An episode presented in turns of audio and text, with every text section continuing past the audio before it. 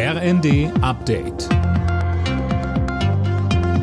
Stündlich neu. Auf den Punkt informiert. Ich bin Dirk Jostes. Guten Tag. Was passiert, wenn der Tankrabatt morgen in einer Woche ausläuft? Steigen die Preise sprunghaft an oder Schritt für Schritt? Klar ist, tanken wird wieder deutlich teurer. Rainer Diedrichs vom N2X Wirtschaftsverband Fuels und Energie. Wegen des erwartet höheren Tankaufkommens stellt das Auslaufen der Steuerermäßigung, wie es schon beim Beginn auch gegeben war, eine logistische Herausforderung für die Branche dar. Und äh, wir empfehlen Autofahrerinnen und Autofahrern nicht erst im letzten Moment mit einem fast leeren Tank zur Tankstelle zu fahren, sondern regelmäßig nachzutanken.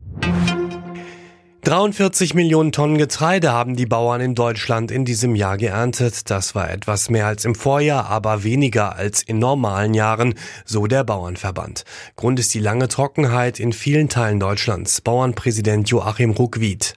Am stärksten betroffen von der Trockenheit ist Mitteldeutschland, Sachsen-Anhalt. Da haben wir beim Weizen nur 64 Dezitonnen ernten können, also 11 Dezitonnen unterm Schnitt.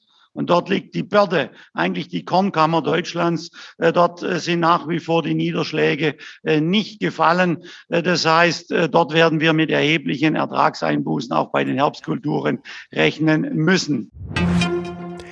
Deutschland wird nicht alle Gasspeicher bis November zu 95 Prozent füllen können. Davon geht der Geschäftsführer des zuständigen Ferngasnetzbetreibers THE, Frank, aus.